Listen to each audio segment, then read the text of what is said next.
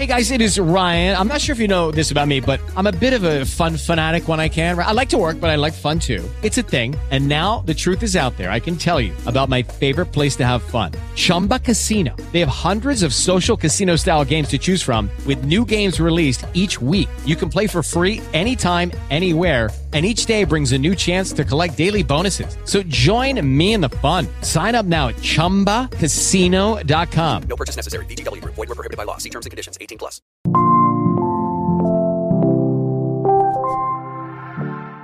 Hola, bienvenidos nuevamente a su podcast Ciencia Ligera. En este día, después de haber pasado el 13 de enero, el Día Mundial de la Depresión, venimos a hablar de este trastorno mental, que es un trastorno que es muy común, que afecta al 5% de los adultos en el mundo. Y para hablar de ello, pues invitamos a nuestra especialista, la psicóloga, la maestra en ciencias, Atena Flores. Es licenciada en psicología de la UNAM y tiene, y tiene maestría en medicina conductual también por Luna. Hola, Atena, ¿cómo estás? Hola, Jair. Hola, Raúl.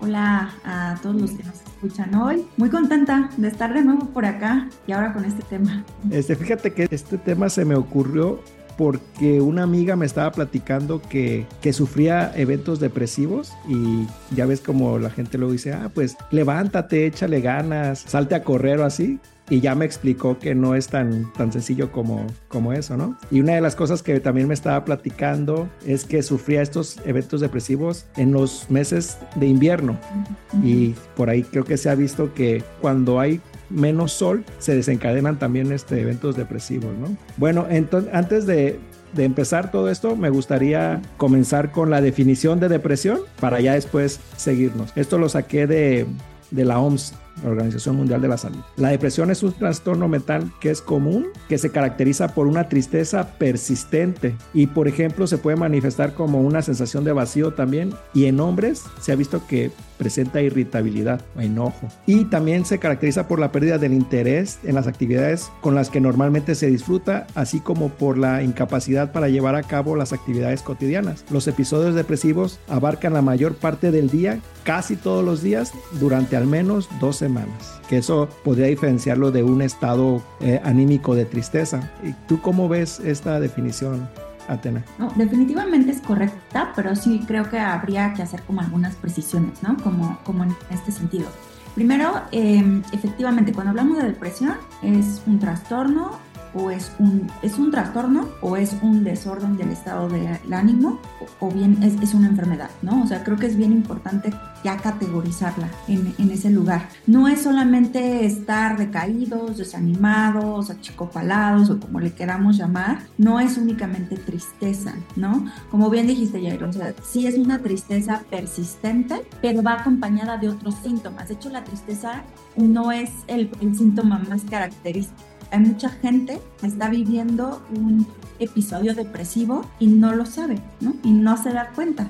Y esa es una de las dificultades tan grandes que tenemos para detectarlo de manera oportuna. Algunos de los síntomas que, que lo acompañan, o de los más representativos, pues son eh, esta falta de motivación, de energía, esta incapacidad de disfrutar las cosas que antes nos resultaban placenteras. Y con eso puede ser todo, salir con amigos, hacer ejercicio, es, eh, nuestro proyecto de investigación, ahorita vamos a hablar un poquito de cómo esto también se manifiesta dentro de la academia este, y en otros espacios, ¿no? No solamente dentro de la eh, cuando tenemos también alteraciones cognitivas como en atención, en memoria, en razonamiento, es como si nos sintiéramos lentos, existe esta neblina cognitiva también, ¿no? Y es algo característico en la depresión. De hecho, muchas veces la gente no sabe que está deprimida o considera que no está deprimida porque no se siente triste, ¿no? Y porque tenemos esta idea de la persona llorando constantemente o teniendo mucha conciencia de tener pensamientos negativos o autoinvalidantes, que claro son un síntoma muy, muy frecuente, pero a veces no estamos tan conscientes. De qué tan frecuentemente estamos pensando de maneras pesimistas o catastróficas. ¿no? Ok. Y bueno, también ahí quisiera agregar algo, porque generalmente cuando uno busca, me pasó ahorita que estaba buscando para depresión, encuentras como estos síntomas que tú nos comentas muy claros para, para adultos, pero también los niños y los adolescentes pueden sufrir la, la depresión, ¿no? Entonces, déjame leer rápido algunos de los síntomas que se, también los, los vi en la OMS, que presentan los niños pequeños, como también para estar atentos. Y en niños pequeños puede ser tristeza, irritabilidad y también muestran un apego eh, más fuerte, preocupación, dolores, negarse a ir a la escuela o empezar a bajar de peso, ¿no? Esas pueden ser como unas señales de alarma de que un niño pueda tener depresión. Y en adolescentes, bueno, eso dije, pues bueno, todos los adolescentes tienen eso, pero de todos se los, se los comparto, ¿no? Este, tristeza, como siempre, irritabilidad, sentirse negativo e inútil, bueno, eh, ira, bajo rendimiento o poca asistencia a la escuela, sentirse incomprendido eh, y extremadamente sensible, pero bueno, consumir drogas de uso recreativo o alcohol, digo, bueno, pero eso casi todos los, los adolescentes, ¿cómo podríamos ahí este, diferenciar, no? Ajá, se me ve complicado para, para adolescentes, porque creo que no hay como un, no es como otras enfermedades, pues que te puede sacar sangre y te pueden medir el nivel de alguna hormona, de algún neurotransmisor, ¿no? No hay una forma como de diagnosticarlo de manera tan fácil. Pues no de momento. O sea, lo que tenemos ahorita son como correlatos fisiológicos, ¿no? O sea, eh, sabemos que hay ciertos biomarcadores que se han relacionado, pero que tampoco podemos decir, es esto, vamos a hacer una prueba de sangre y entonces ya está fuera de parámetros, por lo tanto está deprimido. No, ¿no? Eh, todavía no estamos ahí y además, siendo muy honesta, yo creo que no vamos a llegar en ese lugar porque no el biomarcador no puede ser el, el único elemento que tomemos en consideración para un diagnóstico. Entonces, no, por ejemplo, hay este, algunos factores inflamatorios, en el caso de diabetes, por ejemplo, se ha asociado con algunas alteraciones en la glucosa, eh, también eh, los temas de dolor no solo aplican en niños, también en adultos. Ahorita eh, que decías de la, la, adolescencia, fíjate que eso está bien interesante porque efectivamente la mayoría de los, nuestros adolescentes pueden estar presentando síntomas que uno diría, bueno, está clínicamente deprimido y pues no necesariamente, pero la adolescencia es una etapa de muchísima transición, de muchos cambios, de cambios de identidad, de constante confrontación con frustración, con pérdida, la misma pérdida de la identidad, o sea, estás en medio entre que ya no eres niño y tampoco eres un adulto, entonces también hay como mucho, mucho caos ahí, eh, y pero existen lo que quiero decir es como existen eh, especialistas muy, muy, muy enfocados en adolescentes, no es mi caso, ¿no? pero eh, que, que, saben diagnosticar esto, que tienen herramientas psicométricas confiables, válidas, o sea, que hacen todo un análisis para decir, ya ahorita esto no es, voy a usar la palabra, no es normal, ¿no? Ya no es solamente explicado por, es la misma etapa del desarrollo, sino ya estamos hablando de disfuncionalidad en más de un área y que está afectando a, a la persona.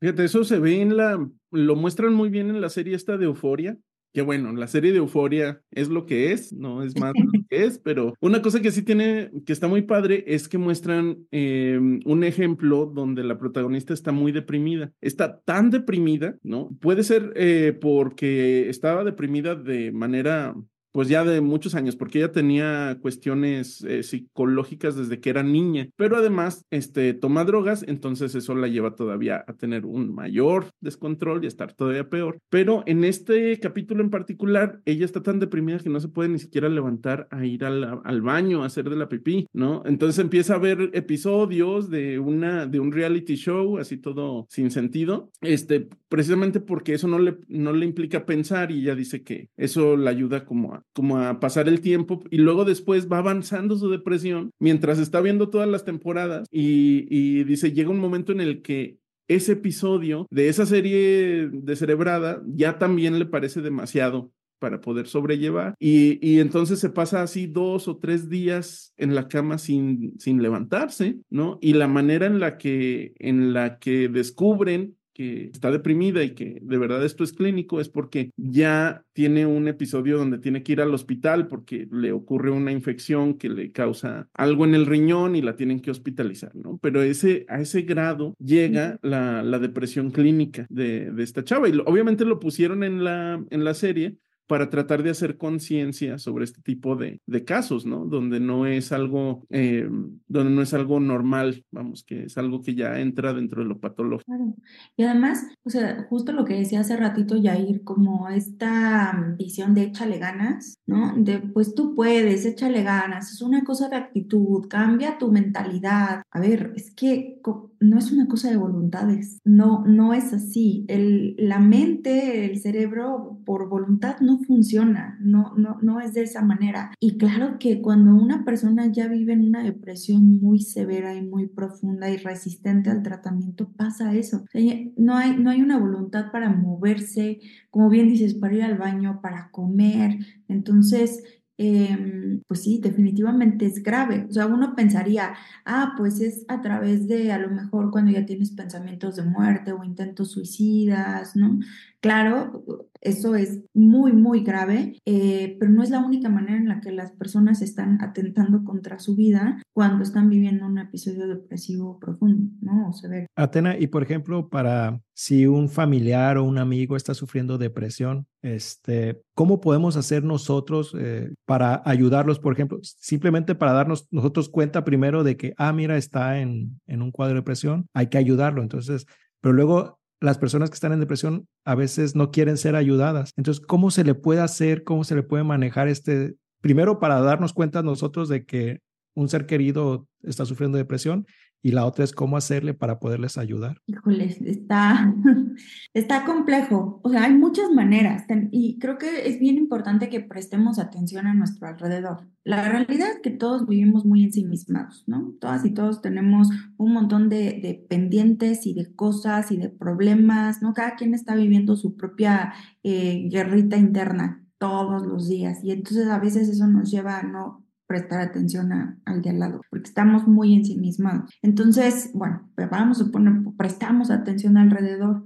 Normalmente ya cuando prestamos atención es cuando ya hay cambios en el comportamiento y en la actitud como muy notorios. Y cuando eso pasa, ya estamos hablando a lo mejor de síntomas moderados, ¿no? O sea, normalmente la etapa, eh, a menos que estemos como muy conscientes de, bueno, ¿qué podría estar pasándome?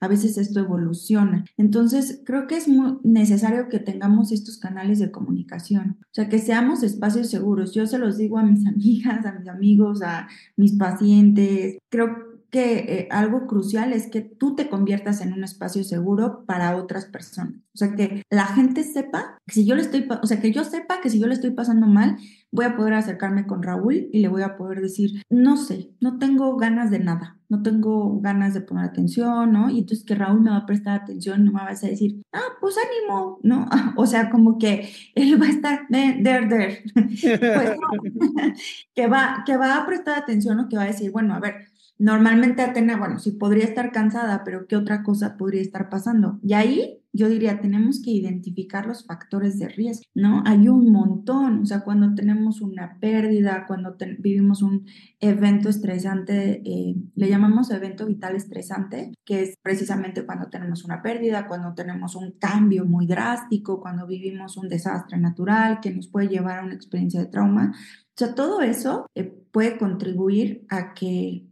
podamos tener un episodio depresivo o incluso el mismo burnout, o sea, estar muy cansados. O sea, cuando de repente, yo creo que todo el mundo nos sentimos de, ay, ya, que llegue el viernes, ya, por favor, ya no puedo más, ¿no? Y eso, cuando es constante, constante, constante, no nos damos cuenta que ya estamos en una fatiga crónica. Y eso es así como la antesala de tener ya síntomas depresivos. Y me imagino, por ejemplo, que en el COVID se ha de haber disparado eh, la depresión. ¿Te tocó por ejemplo, recibir más, más pacientes con este trastorno? Pues mm, sí, eh, creo que en un inicio era más ansiedad, este, como que la gente estaba así de, no, que no me vaya a contagiar, mis familiares, todos estábamos de, esa manera, este, me incluyo por supuesto, pero cuando ya se hizo una cosa prolongada, de que no veíamos salida, pues ya eh, uno de los síntomas cognitivos es la desesperanza en la depresión. La desesperanza es no no le veo sentido al futuro.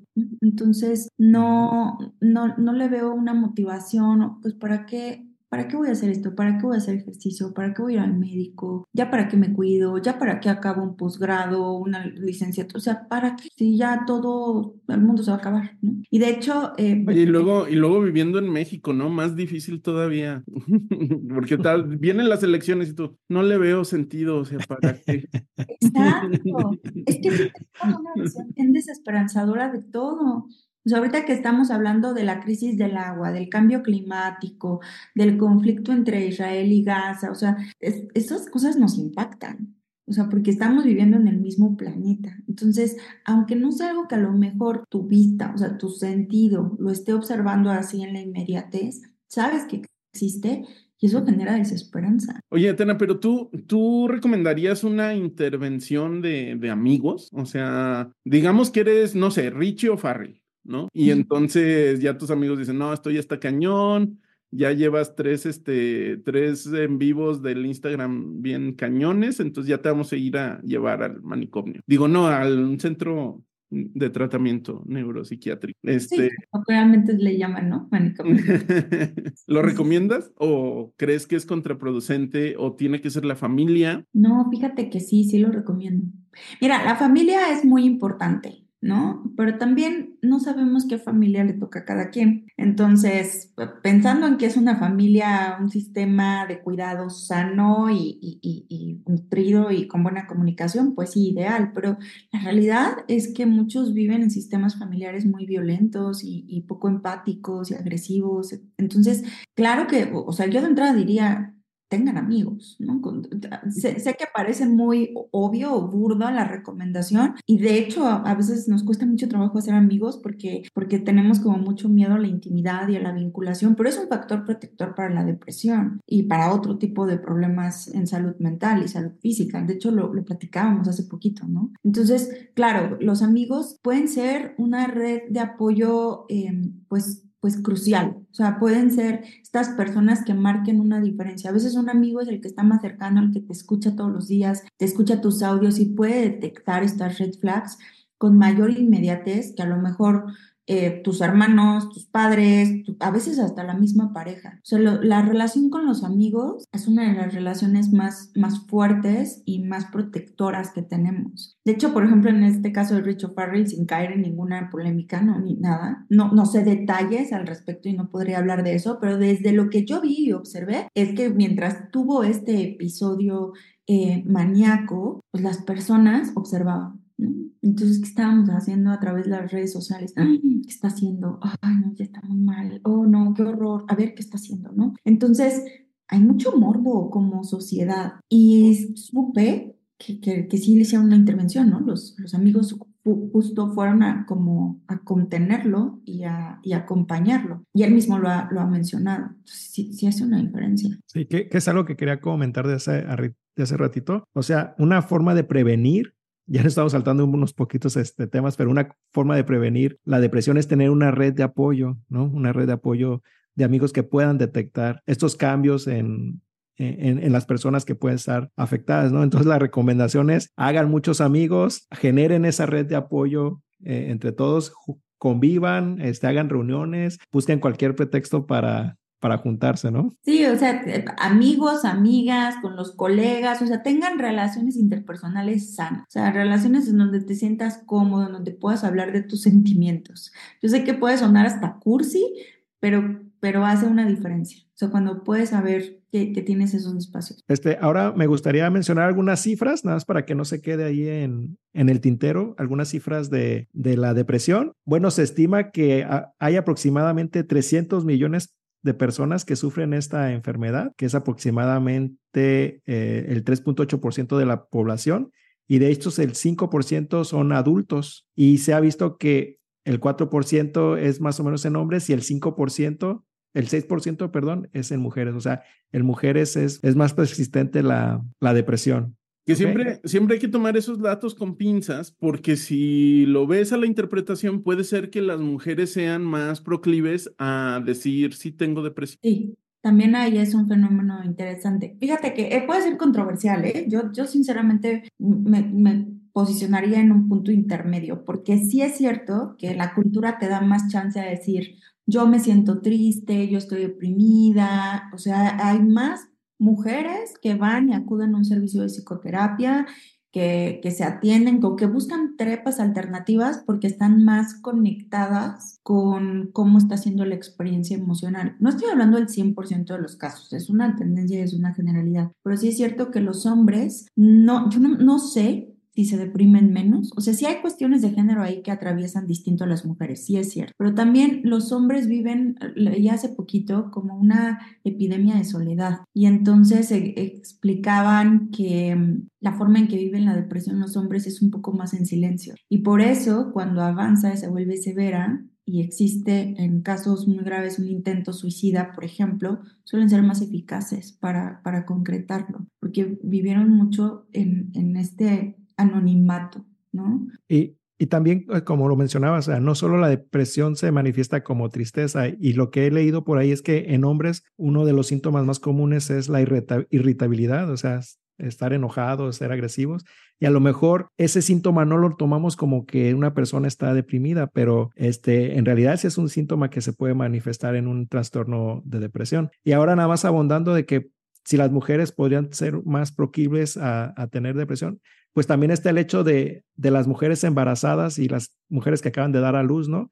Que por ejemplo el 10% de las embarazadas y las mujeres que acaban de dar a luz experimentan también depresión, que se llama esta eh, depresión postparto también. La verdad es que en los últimos años ha ganado relevancia. No, no voy a decir que antes no, pero afortunadamente ya se está visibilizando más para generar contenidos, para generar información, para que se normalice, se visibilice, tal vez no se normalice, justo que se visibilice que esto ocurra y que no caiga en un, es normal que te sientas muy triste, muy decaída eh, después de tener un bebé, porque pues sí hay cambios hormonales y hay un periodo de ajuste largo, pero pues también hay, hay muchas pérdidas en ese momento. la mujer está atravesando por cambios drásticos en su cuerpo, en su identidad y eso en el escenario en donde puedan dormir, puedan comer y tengan una buena comunicación con la pareja, ¿no? y es, o sea, en un escenario ideal en donde se sientan apoyadas, en donde no haya eh, crisis económica, ¿no? O sea, que pues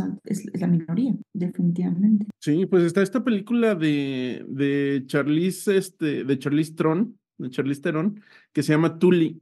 ¿No? Este, es una película donde ella da luz y entonces eh, conoce a una persona, una chava que la ayuda a cuidar a su bebé y entonces ella está como muy cansada todo el tiempo porque el esposo es un inútil, no le ayuda a hacer nada. Bueno, tiene buenas intenciones, pero a fin de cuentas acaba haciendo Y este, y ya conforme va pasando el tiempo, spoiler alert, te das cuenta que en realidad es ella de joven, ¿no? Este, que, que Charlize Theron la estaba alucinando estaba tan en, tan en burnout que ya no se inventó a una persona que le estaba ayudando a cuidar al bebé, ¿no?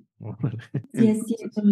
Es, eh, la verdad es que vi un pedacito de esa película, no la terminé de ver. Ah, ya te la spoileé, sorry. ya no la veo, dice ya. Este, no, sí, sí es una cosa muy, muy compleja. Fíjense, yo encontré ahorita para platicar aquí con ustedes, em, una revisión sistemática de diciembre del 2023 y justo es como hablar de la etiología y la incidencia de la depresión postparto en un escenario en donde hay pandemias, conflictos geopolíticos y desastres naturales, ¿no? Entonces, este, me pareció muy interesante y al final lo que te dice es, bueno, a ver, sí em, hay muchas cosas que, se relacionan, pero principalmente lo que lo agrava es una mala relación con su red de apoyo. Mencionaban la pareja, pero que no siempre es así, ¿no? Porque no todas eh, tienen un bebé en pareja. Y entonces decían, bueno, ¿cuáles son las intervenciones que podemos eh, sugerir para evitar esta depresión postparto, sí tener tratamiento psicológico, pero también hablan mucho de arteterapia, eh, como tener posibilidad de, de, hacer alguna actividad creativa. Y yo la verdad es que me ponía a pensar como, pues sí me parece muy bien, ¿no? Porque se vuelve un paliativo, porque al final lo que te dicen es, no está en tus manos cambiar, o sea, no, no tienes un control sobre directo sobre todos estos desastres naturales y conflictos y caos.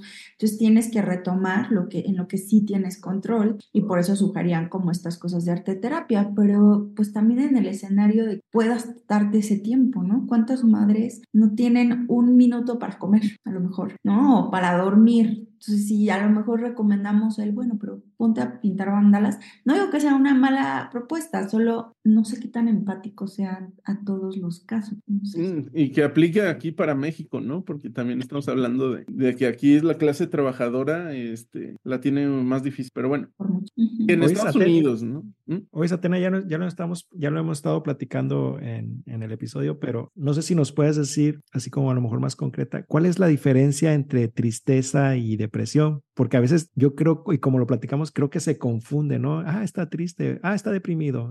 Entonces como que no sabemos cómo diferenciar y a veces echamos, ándale, échale ganas, ándale, vete a correr o algo así, ¿no? ¿Cómo, podemos diferenciar? Aunque ya lo hemos platicado, pero para que a los que nos escuchan quede más claro en esta sección, ¿cuál sería la diferencia entre tristeza y depresión? La tristeza es una emoción y las emociones van y vienen. Las emociones nos tenemos que aprender a regularlas, a, conocerlas, a entenderlas y podemos estar tristes más de una vez en el día, pero así como estamos tristes, vieron la de intensamente, ¿no? Entonces, creo que lo platicamos en el episodio pasado. Pues de repente pues, puedes experimentar alegría y luego tristeza y, o sea, es, completamente normal. Aquí la depresión es cuando esta tristeza es ya persistente o bien, aunque no, no seamos conscientes de la tristeza, pues cuando ya hay todo un conjunto, un estado físico y mental en donde estoy teniendo dificultades para concentrarme, para disfrutar las cosas, para experimentar placer, placer al comer, placer en las relaciones, placer en, la actividad sexual, o sea, porque se vuelve una cosa, yo les ponía el ejemplo a algunas de mis pacientes, que es como si de repente se generara un domo, ¿se acuerdan de este capítulo de, de Los Simpsons que los encierran en un domo? La, es la película. la referencia, pero ok, la película. Hagan de cuenta que es, como si se viviera así la depresión. Entonces, eh, no es algo que tú digas, ah, tengo este velo en los ojos, sino como que ya te envolvió todo tu contexto. Entonces es difícil de repente eh, identificarlo. Y lo que hay que hacer es conductas Activación conductual es hacer cosas sin ganas. O sea, si yo pienso que un día me voy a levantar con motivación y ya se fue, nunca va a pasar. Esa es una de las cosas tan graves. Nunca de repente me va a llegar la motivación. La motivación es resultado de empezar a hacer cosas. Entonces, yo le decía a mis pacientes que era, a diferencia de la tristeza que es transitoria, en la depresión es como si esto ya quedara así hecho un cascarón. Entonces, hay que picar este domo y van a ir saliendo como rayitos de luz, ¿no? Y entonces por eso de repente las personas dicen, hoy tuve un, un buen día, ¿no? Hoy fue un buen día, hoy me sentí bien, eh, pero al otro día no, otra vez me sentí decaído y entonces se pueden sentir como, esto parece que nunca se va a quitar, pues porque tal vez en un buen, en un buen día hiciste cosas, a lo mejor hiciste un poco de actividad física, comiste un poquito diferente, eh, te bañaste, ¿no? Estoy hablando de, de situaciones ya de una depresión más severa y tal vez ese día fue un buen día porque un rayito de luz entró y atravesó este domo tan grande. Pero entonces el día siguiente es un nuevo reto y hay que volver a picar porque poco a poquito la idea es perforar esto hasta que se vaya desquebrajando. Y lo que ocurre muchas veces es que nos cansamos de intentar, ¿no? Y entonces dices, todos los días hay que hacer algo por mí, todos los días tengo que tomarme medicamento o ir a terapia o caminar o bañarme o hablar de lo que siento que fuera, ¿no? Y entonces pasa lo que nos contaba ahorita Raúl con este personaje de euforia, porque dejas de intentar. Y en el caso de la depresión, si, si, si eso ocurre y se mantiene, el riesgo aumenta, un riesgo de autolesión un riesgo de suicida aumenta drásticamente. Y, como amigos, eh, para apoyar deberíamos ir a, incentivarlos a que hagan algunas actividades o sería como dejarlos a ellos, este, que ellos eh, decidan hacer esa actividad o también nosotros ir y apoyar y vamos, y mira, vamos a caminar, mira, vamos aquí, vamos al cine, vamos. ¿Sí, sí se vale esa parte? Mira, a, ti yo diría que sí. Ahora, entiendo que hay muchas personas, que no se trata de no respetar la voluntad del otro, ¿no? Porque también podría ser como, pero no quiere. Exacto. Sí, se vale. Se vale a lo mejor decir, hoy no quieres, perfecto, no te voy a secuestrar y te voy a llevar a hacer lo que yo quiero, perfecto. Ya organizamos una fiesta en tu casa, ya estoy aquí con toda la gente, ya, ya porque no, no, no, y aparte, no, no, no se recomienda. Pero, eh, pues sí, a lo mejor, primero desde la intimidad y desde la vulnerabilidad, oye, me preocupas. O sea, yo sé que a lo mejor puedo resultar muy fastidiosa, yo sé que a lo mejor ahorita no quieres salir a caminar, quiero que sepas que me preocupas, que observo esto y, y quiero que salgamos a caminar de aquí al Oxxo. Me vayas contando, nos tomamos un agua y ya de regreso. De verdad que parecen cosas súper simples. Yo no estoy diciendo que con eso basta, ¿eh? Miren, problema para la depresión, no, pero es que es una intervención en conjunto entre lo farmacológico, entre las cuestiones de autocuidado que requiere hacer la persona por sí misma, pero también como sociedad podemos voltear a ver. No, van no se trata de decir, lo tomo como mi responsabilidad, pero solo es no caer en indiferencia. Que bueno, ahí yo tengo una pregunta, o sea, para llegar a lo farmacológico hay un camino, ¿no? No es, no es, hoy me despierto y mañana ya me están este, recetando un antidepresivo, ¿no? O sea, ¿Un psicólogo te puede recetar un antidepresivo? No. antes, de, antes de que, antes de que contestes, este, Atena, e, es una pregunta que también que te quería hacer, ¿no? ¿Cuándo, por ejemplo, intervenir y llevar, por ejemplo, a esta persona a un tratamiento? ¿Con, ¿Con, qué persona? ¿A quién escogeríamos? ¿A un psicólogo? ¿A un psiquiatra? ¿A ambos? ¿Tú cómo, qué nos recomiendas? Mira, normalmente cuando estamos hablando de... Amán o sacerdote.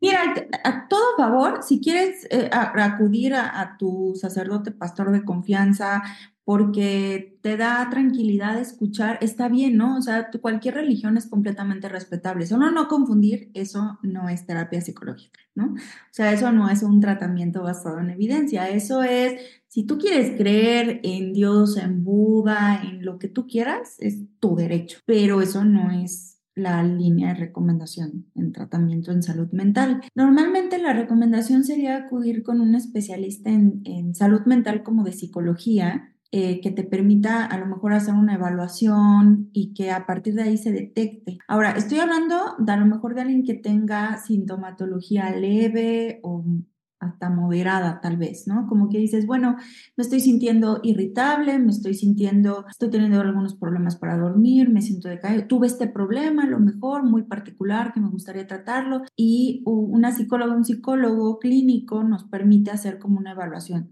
Te tienen que dar un diagnóstico para empezar, te tienen que evaluar. Eh, yo aquí voy a aprovechar el espacio para decir, pídanle cédula a sus terapeutas. A mí nadie me pide más. Y, y sí les digo, a ver, tengo eh, la licenciatura, la maestría, no te lo piden. Em, y gracias por la confianza, pero no, ¿no? O sea, eh, creo que tenemos que ser como más exigentes como consultantes y decir, o sea, garantizar que quien me está tratando es un profesional. Entonces... No, yo stop, yo stop, deja de dar terapia por favor. también fíjate, estaba escuchando un, un episodio de Leyendas Legendarias, justo el último, donde hablaban de un asesino en serie y que él compró un título de psicología y daba terapia como si Entonces, Ay, no. pidan, pidan la. Y pidan la cédula. O sea, sí, o, o, sea, sí a la gente y vean si su cédula es real. Yo creo que, digo, hay, hay prácticas muy malas sobre a gente, pero en este caso creo que es importante. Y ya después, eh, pues sí, normalmente hacemos un trabajo multidisciplinario. Yo trabajo muy de la mano con un psiquiatra, por ejemplo, con Adrián Rangel, que es buen amigo y buen colega, y con él vamos como dándole seguimiento a, nuestros pacientes y tenemos muy buena comunicación y vamos como, bien, oye, ¿cómo ves? Y esto, el otro, y yo he trabajado este tema. Entonces, eso de verdad eh, eso hace una diferencia para también darle un acompañamiento a los pacientes. Hay casos en donde llegan directo con psiquiatría y no está mal, ¿no? especialmente cuando ya estamos hablando de sintomatología muy severa, cuando ya hay un tema de autolesiones, o sea, cuando ya necesitamos un neuromodulador, que a lo mejor como las personas pues, no sabemos si ya lo necesito o no lo necesito, podemos notar en el grado de disfuncionalidad que ya tenemos. O sea, no me puedo concentrar en nada, estoy irritable, tengo problemas con todas las personas a mi alrededor, no puedo dormir, me, estoy teniendo problemas gastrointestinales o de dolor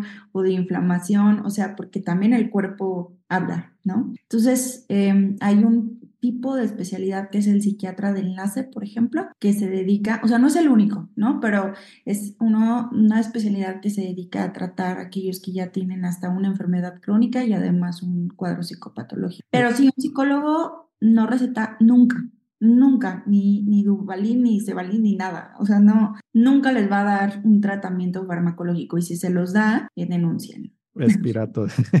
qué, qué, bueno que lo dices, es un buen, eso es un buen dato, ¿no? Que lo, los psicólogos no, no, no dan receta. Ahora, hablaste de neuro moduladores. Entonces eso nos lleva un poco a la neurobiología de esta enfermedad. Este, Raúl, ¿nos podrías platicar que tú que eres el neuro aquí especialista? Pues bueno, ahí está muy curioso. O sea, hay, hay, una historia muy curiosa sobre la, sobre la principal teoría sobre la depresión que tiene la neurociencia y tiene que ver con una serendipia. Entonces, este, para aquellos que nos siguen, pues ya saben que es una serendipia y para los que apenas nos están siguiendo en este capítulo, una serendipia pues es como una, un golpe de suerte que sucede en ciencia, este, no, no intencional, ¿no? Primeramente no es, es no intencional. Y entonces sucedió con un fármaco en los 50 que se llama el iproniacid. El iproniacid era un fármaco que se intentó, se diseñó para los pacientes con tuberculosis. Entonces, este, se hicieron ensayos clínicos en, en humanos y se vio que pues pues, igual no se curaban de la tuberculosis, pero estaban muy contentos. Entonces, este, se pensó que esta, este fármaco entonces iba a ayudar a la depresión. Entonces ahora se hizo para la, para la depresión, se, mm, digamos, reposicionó para la depresión y funcionó muy bien. Entonces, primero se usó y luego ya se empezó a ver cuál era su, su mecanismo de acción, ¿no? Y bueno, no les voy a hacer el cuento largo, el mecanismo de acción es a través de la serotonina, este neurotransmisor que tiene que ver con el placer, ¿no? Y con la felicidad y con el amor. Entonces, este, lo que hacía esta, esta, este fármaco era subir los niveles de serotonina. Y a, partir de ahí abrió todo un campo de investigación para tratar de encontrar nuevos fármacos que te subieran la serotonina. El, el iproniacida um, actuaba de una manera y luego se, se descubrieron otros nuevos fármacos que actuaban de otra manera, que son ya un poquito más modernos, ya nos acercamos a los que hay hoy en día, que son los inhibidores de la recaptura de la serotonina, ¿no? Entonces estos inhibidores, el, efecto es el mismo, ¿no? Suben la serotonina. Y entonces, hasta ahí, pues, este, todos los, los médicos y los este, psiquiatras estaban muy contentos y los neurólogos porque dijeron, pues ya está. O sea, la depresión no es nada más que la bajada de serotonina en tu cerebro y se acabó. ¿No? Pero resulta que eso, este, pues eso no es, este, no es científico ni tampoco muy, este, plausible porque es equivalente a cuando los doctores en la Edad Media decían, pues la enferme las enfermedades es un desbalance entre, entre los líquidos del cuerpo y ya está. Y entonces es lo mismo que están diciendo los médicos, pues tienes un desbalance de neurotransmisores y por eso estás deprimido, ¿no? Y pues obviamente la ciencia y la historia nos ha demostrado que nada es tan sencillo en el mundo ni en la vida. Y entonces resulta que eh, hay cierta evidencia científica que muestra que tú te tomas estos fármacos y la serotonina te sube de volada en cosa de horas, pero tu efecto en la depresión tarda, puede tardar hasta seis meses o hasta un año. Entonces eso ya le empezó a decir a los científicos como de que, ok, sí tiene algo que ver la serotonina, pero no es nada más que esté alta o baja, ¿no? Hay algo más que está ahí involucrado. Y entonces ya empezaron a salir nuevas hipótesis que tenían que ver con, por ejemplo, una de ellas, la, una de las más comunes, con los circuitos en el cerebro. Es así de, no, no es que solo tengas baja la serotonina, lo que pasa es que la, te sube la serotonina, y eso reconecta o reactiva circuitos en tu cerebro que no sabemos cómo funcionan ni sabemos cuáles son, pero a, la, fin de cuentas te ayudan, ¿no? Te ayudan a que salgas del síndrome depresivo mayor. Y entonces, este, ya se han empezado a tomar en cuenta otras, este, otras hipótesis. Por ejemplo, el hecho de que tú estés enfermo, que tengas una infección, causa alteraciones en tu conducta que te pueden llevar a la depresión, ¿no? Y son muy similares a lo que tú ves en animales que están enfermos, que se van a morir y se aíslan de la manada. Entonces, esas, conductas están codificadas en el cerebro en el caso de los animales que están enfermos, tiene un fin evolutivo, ¿no? De, ¿no? retrasar a la manada, igual y pues este, se ofrecen como sacrificio a los, a los este, depredadores, pero también eso llevó a las personas, a los científicos a pensar, ok, el sistema inmune también tiene que ver Y hay, ha habido estudios donde le meten a las personas este, los mismos químicos que tu, tu cuerpo genera cuando estás enfermo y te da síntomas similares a la depresión. Entonces, ahí es un poquito más complicado de estudiar porque tú no sabes si el paciente está deprimido porque está enfermo de una, un cáncer o de alguna otra cosa, este, y no puedes separar la depresión de su enfermedad, ¿no? Entonces, eso lo hace un poquito más complejo. Entonces, este, el, el chiste, ah, bueno, y el, la cerecita del pastel es que ahora ya salieron nuevos fármacos antidepresivos como es el, la brexanolona y este otro que estamos hablando que es la esquetamina, que son este, dados para pacientes que no responden a los inhibidores de recaptura de la serotonina. Y entonces estos no tienen que ver, el mecanismo de acción no tiene que ver con serotonina, pero funciona, ¿no? Entonces, este, nos, de nuevo, no sabemos cómo funciona, pero, pero bueno, al, al paciente no le importa, ¿no? Cómo funciona eso. Bueno, lo, lo importante es que actúan y el chiste es que ya actualmente la neurociencia no piensa, nadie que sea serio piensa que todo tiene que ver con serotonina, ¿no? Entonces, que no les vendan esa idea porque en realidad el cerebro es muy complejo y todavía no sabemos bien a bien qué es lo que lleva a, a, las personas a, a, tener un síndrome depresivo mayor, ¿no? Y entonces aquí cierro mi rant. Ya, muchas gracias. Ya me voy a callar. ¿Ustedes qué opinan? No, muy, muy interesante. Yo nada más quería ahí también decir, además de, de, mm, todos estos mecanismos moleculares que, que, que nos explicas, Raúl, o sea, eh, cuando estamos hablando de depresión muy resistente al tratamiento, o sea, que a lo mejor ya intentaron un fármaco y luego ya intentaron otro, también hay algunas eh, terapias que, que, se están probando y que tampoco podría yo decir que aplica para todos los casos. De hecho, nada aplica para todos los casos, pero hay ciertas terapias como la terapia electroconvulsiva o la de estimulación magnética transcraneal que eh, pues ha, ha, tenido en varios casos efectos eh, considerables, eh, pero pues siguen en, en seguimiento, ¿no? O sea, al menos lo que se ha observado es que cierta sintomatología disminuye, por así decirlo, el paciente responde y está un poco más activo, cognitivamente más alerta, eh, conductualmente más funcional en ciertas cosas, pero pues habrá que ver y dar un seguimiento, ¿no? O sea, creo que sí es bien importante saber que para depresión como para cualquier trastorno mental nada está escrito en piedra. Entonces seguimos estudiando y seguimos entendiendo, ¿no? Yo no me sabía esa de cómo se descubrieron los antidepresivos. Ah, sí, era una serendipia de, de un fármaco para la tuberculosis. Claro. Claro. También sabes qué, bueno, perdón, rápido mencionar que una lata con los psicofármacos es que no tienen un afecto inmediato. O sea, normalmente tienes un, una, tardas en, en, responder y hay quien a lo mejor tarda unos días, una semana y hay quien hasta un mes. Y mientras eso pasa, puedes experimentar, dependiendo del psicofármaco, pero dolor de cabeza, somnolencia, náuseas, eh, irritabilidad, ¿no? como este estado de adormecimiento, letargo, y eso puede ser muy desesperante. Incluso hay muchas personas que dicen, estaba mejor sin el psicofármaco, me siento ahora mucho peor, ¿no? Pero porque hay un periodo de ajuste. O sea, por eso sí es bien importante que tengan súper buena comunicación con su psiquiatra de confianza. O sea, decir, esto no me está cayendo bien o, o, o explicar exactamente cómo, porque a lo mejor la dosis puede ser modificada, ¿no? Sí, bueno, y esto, es algo, esto, es algo, muy importante, ¿no? También porque seleccionar a tu, a tu psiquiatra es como seleccionar a cualquier médico que te va a atender y es que tiene que tener, tienes que tener como una buena relación, tiene que tener empatía, tú tienes que sentir que, que de verdad le interesas, este, porque si no, entonces ya todo lo demás va a estar mal, ¿no? Entonces sí, de verdad también eh, eso es un poco difícil, es un poco complicado, pero sí también la gente tiene que mm, este, buscar un profesional de la salud que, que sí, este, pues sí, que sí haga match. Y me imagino que estos, estos tratamientos es recomendable que estén acompañados de terapia psicológica, ¿no? O sea, no, no es nada más, ah, no me voy a tomar eso, sino que también hay que estar yendo a terapia, como nos comentaste, ¿no? Para hacer estas eh, aproximaciones conductuales, ¿no? No, totalmente. Yo luego les pongo la analogía que es como si te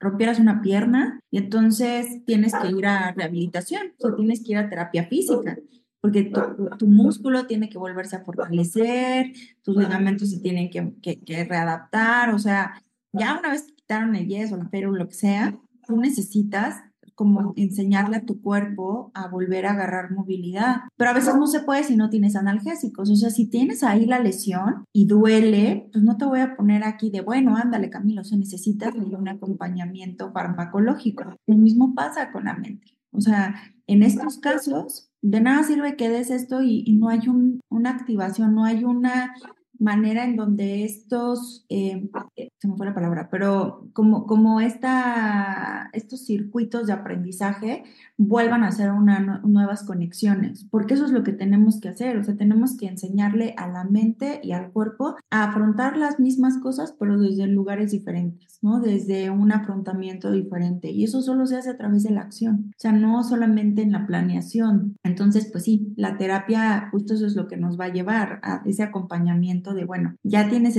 por eso le llamamos neuromoduladores, estás modulando ahí eh, pues cierta actividad, que no es lo único, como decía Raúl, no es lo único que lo explica, pero precisamente por eso hay que atender otras áreas, ¿no? Y entonces un psicoterapeuta te va a permitir hacer esto. Y también va a haber algo que me gustaría decir es que la depresión también se asocia con diferentes determinantes sociales en salud. ¿no? Entonces, esto también es colectivo. Por lo tanto, la depresión se asocia con eh, ciertos niveles, o sea, no, no es lo único, pero sí hay mayor riesgo cuando hay problemas económicos o, riesgos eh, si hay una, lo que mencionaban del género, también en población más joven. O sea, lo que no me gustaría dejar es, si es un tema personal, sí podemos hacer muchas cosas como familia y como amigos, pero también es un tema social. Entonces, por eso se está volviendo toda una epidemia, porque hay muchas cosas que nos están vulnerando y, y sí hay que volverlas a ver, ¿no? Hasta el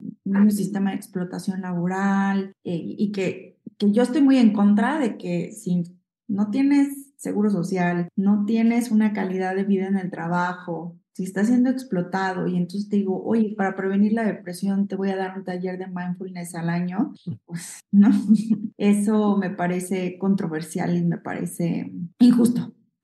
Y cuando te falta la atención del seguro social, pues ahí tienen la película de Joker, de Joaquín Phoenix. Y también, este, aparte del componente social, también hay un componente genético que se ha visto. Eh, las personas, por ejemplo, que tienen un familiar consanguíneo que sufre depresión, tienen un alto riesgo de también este, sufrir depresión. Bueno, es un factor que también lo llevaría a, sufrir depresión. Y como se dieron cuenta que, que esto es genético, fue con un, un estudio que hicieron en gemelos, en gemelos idénticos y en gemelos fraterno, en, en donde vieron que si uno en gemelos idénticos sufría depresión, había una 81, de 50 a 81% de probabilidad de que el otro gemelo también lo sufriera. Y en, en cambio, en los, en los gemelos fraternos, si uno sufría depresión, bajaba mucho la probabilidad para que el otro tuviera como a un 10%. Entonces, eso les dijo a ellos que en ese estudio que sí tenía como un componente genético. Sin embargo, de lo que estuve leyendo, parece que son muchos genes los que participan en, en esta enfermedad y no hay como todavía bien esclarecido. Estos genes son los que participan en, en depresión, ¿no? Se sabe que hay un componente genético, pero no específicamente cuáles serían esos genes. Algo, algo tú me, nos comentabas de eso también, Raúl, ¿no? Sí, este, bueno, del estudio que mencionas de los, de los gemelos, hay una cosa importante ahí que es eh, tú puedes decir, es que de los gemelos este, que son homocigóticos, que son este, idénticos, pues es porque están viviendo en la misma familia, pero tienes a los otros gemelos que también están viviendo en, en una misma familia, entonces eso ya te sirve como con punto de comparación, ¿no? Que tiene que ver con la genética y no tiene que ver con su, con su entorno, ¿no? Eso también hay que, hay que hacerlo, hay que hacerlo notar.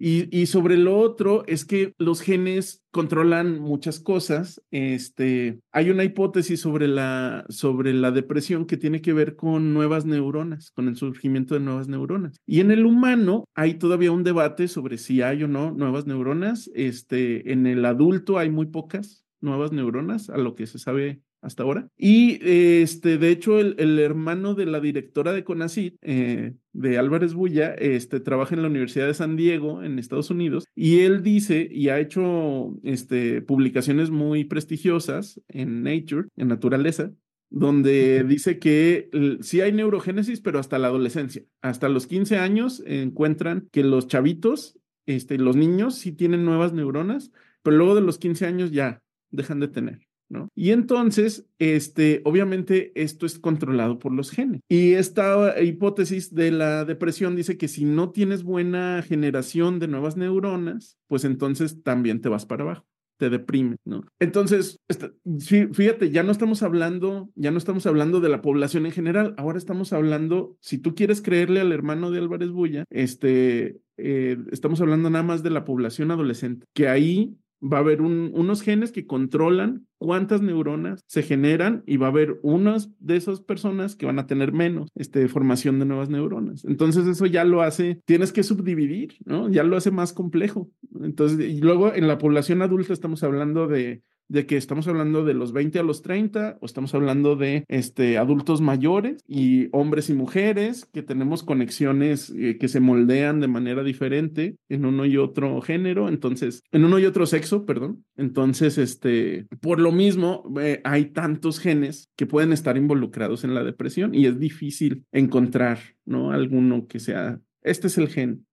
y, y, me imagino que, bueno, como no hay como un gen, este, así como que ese es el gen, tampoco como hay solamente un factor de riesgo, este, ha de ser como muy complicado prevenir. De hecho, estaba leyendo que sí hay como, como que te puede llegar casi como en cualquier momento también que es difícil prevenir, pero ¿qué acciones tú nos podrías recomendar aparte de tener nuestra red de amigos, este, Atena, como para tratar de prevenir esta, este trastorno? Fíjate que sí, es, es, es, es, muy cierto eso que los factores de riesgo psicosociales, por meterlos en toda la misma cajita, son muy diversos. Em, no, no, o sea, como que la literatura reporta y te dice, y los resultados siguen siendo heterogéneos, ¿no? Eh, por ejemplo, nada más como verbiario cultural en adultos mayores, en un, una revisión sistemática del año pasado, el 2023, justo mencionaban que pues también tenía que ver con temas de discapacidad, ¿no? Entonces, eh, y pero no es igual, o sea, incluso no, no es lo mismo si tiene una discapacidad motora, así tiene una discapacidad eh, y que sea temporal tal vez, o que ya es permanente. Dentro de lo sensorial también eh, está peor en la discapacidad visual, ¿no? Aparentemente, de acuerdo a este artículo. Entonces, como que hay diferentes factores que nos van vulnerando. ¿No? Incluso en temas de, abuso, ¿no? Hablaban en, otro artículo que mm, haber experimentado violencia intrafamiliar, por supuesto, en algunos casos sí aumenta el riesgo de tener depresión en los niños y niñas que experimentaron esto, pero en otros no. Entonces, como que esto que nosotros diríamos, por supuesto que impactaría, no con esto minimizo el impacto de la violencia, solo es el efecto está diferenciado y entonces hay que entender cómo cuáles estarían siendo estos mecanismos protectores en quien no generó procesos depresivos o a lo mejor no al menos en el momento en donde se hizo la evaluación, ¿no? Que también eso puede pasar, que pues, ocurrió antes o pudo haber ocurrido después algo de depresión. ¿Qué podemos hacer? Em, pues yo creo que primero cuidar de nuestra salud en términos generales, tener buenos hábitos. Eh, yo soy una persona que le cuesta mucho trabajo el ejercicio, muchísimo pero definitivamente el ejercicio es un factor protector. En cualquier población de cualquier edad, el, ejercicio está reportado de manera sistemática, que, que, protege, ¿no? Que a lo mejor no hace una gran diferencia en muchas cosas, pero el no hacerlo sí eh, se reporta un mayor riesgo. Entonces, eh, el ejercicio, el tener una alimentación, lo, una relación sana con los alimentos. Yo desde ahí empezaría, ¿no? no y con las personas y la novia. Sí, sí, sí, sí. O sea, las relaciones sanas eh, se dice fácil, pero eso implica, hay que aprender a discutir, hay que aprender a tener conflictos, hay que evaluar nuestras expectativas sobre nuestra propia vida y sobre cómo las personas nos tienen o no nos tienen que llenar el ojo, no nos tienen que llenar el ojo, ¿no? Este, también el, el que podamos tener finanzas sanas, ¿no? Saludables. Eh, eso también es un factor protector, el que podamos tener contacto con la naturaleza. O sea, parece una cosa muy simple, pero de verdad que salirse a un parque un rato, este, caminar, si tienen la oportunidad, en un cerrito o salir de fin de semana y, ver verde, o sea, está eh, bien documentado que, que tiene una, un, un, efecto positivo. No con esto estoy diciendo, están muy estresados, vayan y abracen un árbol y ya está. No, pero es, es así como hablamos de que los factores de riesgo no hay uno que, que, impacte únicamente, pues tampoco solo tenemos un factor protector y para cada quien va a ser diferente, pero es un poco de lo que se ha reportado. Una También estaba... Una cosa que la gente sí puede hacer en México, este, bueno, igual y lo ibas a decir, Yair, pero bueno, este, en México en particular sí lo puedes hacer, es ver luz del día, luz natural, a que sea lo primero que hagas al despertar, ¿no? Este, y estoy hablando de sal a tu patio o sal o abre la ventana y que te, que te entre la luz del sol directo a tus ojos. Obviamente no te le quedes viendo al sol directo. ¿no? Todos ciegos, ¿ah? Todos ciegos. Este, pero sí, tres minutos, nada más así, y luego ya empiezas tu día, ¿no? Porque los ojos, la conexión que hay entre la retina y la corteza visual que está hasta acá atrás de nuestro cerebro pasa por un montón de centros en el cerebro que controlan un montón de cosas y se activan, ¿no? Con la con la mm, con las señales que está mandando tu ojo por la luz natural. ¿No? Entonces eso sí hay mucha em, literatura al respecto que respalda que eso eh, es una forma de fototerapia que sí puede ayudar al riesgo. ¿Qué tiene que ver nada más... perdón. De, tu amiga que te decía que en cierta época del año se sentía más de... Claro, porque no ven el sol y de hecho hay terapias de luz, lentes específicos para que puedan tener esta estimulación. Yo, bueno, yo nada más quería agregar, eh, como el estrés también es un factor de riesgo, pues controlar el estrés, eh, entre ellos pues está el ejercicio y ir a ver cosas verdes también que nos ayuda a controlar, cantar o correr, etcétera. Y también otra es la baja autoestima también es un factor de riesgo, entonces hay que tratar de levantar nuestra autoestima para tratar de protegernos de, de esta enfermedad. Y hay ejercicios de tamizaje que a lo mejor se pueden meter a los mismos criterios de la OMS. Hay una, em, una cosa que se llama entrevista mini, que ahí tienes como no solamente de depresión, de trastornos de ansiedad, de trastornos bipolares, o sea, que te hacen dos, tres preguntas como de tamizaje de si estoy teniendo, ¿no? Ah. Aunque mi recomendación es que lo haga un especialista, ¿no? Porque a veces nosotros podamos, eso, o, si uno hace un tamizaje, es eso, es un tamizaje, no es un diagnóstico. Entonces, puedes decir, mm, esto le puede servir como de red flags para entonces acudir con un, con un lista. Sí, mejor. claro, hay que, hay que ir con, con especialistas para que se pueda ser diagnosticado y si tienen amigos que están sufriendo, pues traten de llevarlos a, estos, con estos especialistas. Bueno, ya para ir cerrando, ah, Raúl. Sí, oye, las mascotas. También. Los pandas. ¿no?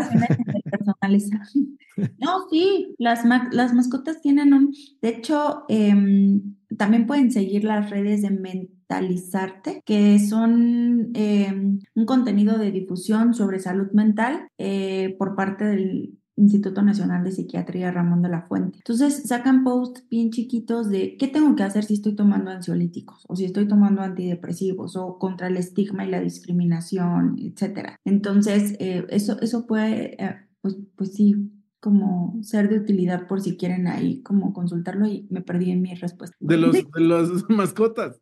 Pero eh, espera, antes, ahí lo ponemos la liga, ¿no? Nos pasa la liga para ponerla ahí y que puedan ir a, sí, Perdón, ya, ya a estas horas de la noche me perdí en el pero las mascotas, iban a, a, sacar contenido sobre las mascotas, o sea, porque sí, son em, una fuente de afecto, de calor, de diversión, de atención, te sacan de lo que estás haciendo y para que les avientes una pelota o para que juegues con ellos, son terapéuticos. Y me imagino que más los pandas, ¿no? Como nos comentaste el otro vez, que, que a la gente que trabajaba con pandas eran felices, ¿no?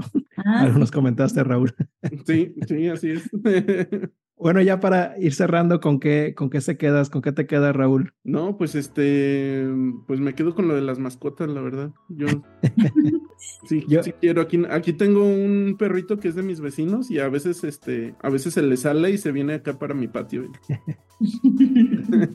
yo, yo, me quedo con, eh, eh, con este episodio de en realidad lo que, por lo que le quería hacer es como para visual, hacer visual esta, esta enfermedad y mucho también que yo tenía mucha ignorancia de, sobre esta enfermedad de que ah, échale ganas y no, ya cuando te pones a leer que en realidad no es tan fácil. Entonces visibilizar esta, esta enfermedad es lo que se me hizo importante y aparte lo de construir una red de apoyo, tener una red de apoyo para poder este, tratar de evitar este trastorno, que sí es algo común y que puede llevar a un desenlace fatal. Entonces construyan su red de apoyo, hagan sus amigos, hagan sus fiestas, no dejen eso a, la deriva. ¿Y tú, Atena, con, con qué te quedas? Un montón de cosas. Eh, o sea, primero que nada, el que no lo sabemos todo, ¿no? Y creo que desde las diferentes áreas tanto de experiencia, no hablo profesional, ¿no?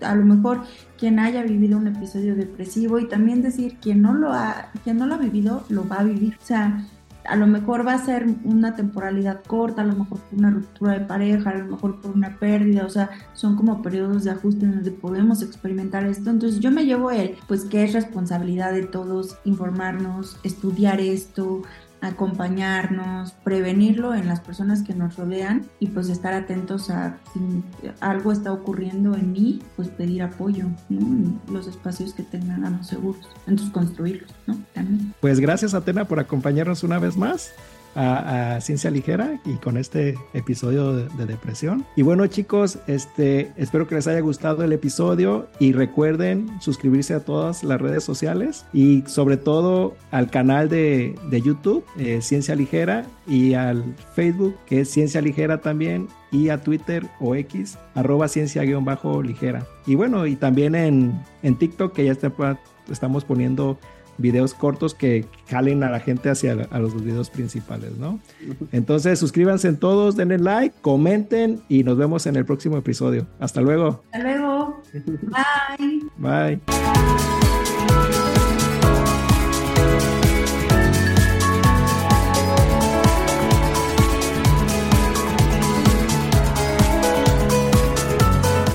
Lucky Land Casino asking people what's the weirdest place you've gotten lucky? Lucky? In line at the deli, I guess? Aha, in my dentist's office. More than once, actually. Do I have to say? Yes, you do. In the car before my kids' PTA meeting. Really? Yes. Excuse me, what's the weirdest place you've gotten lucky? I never win and tell. Well, there you have it. You can get lucky anywhere playing at LuckyLandSlots.com. Play for free right now. Are you feeling lucky? No purchase necessary. Void where prohibited by law. 18 plus. Terms and conditions apply. See website for details.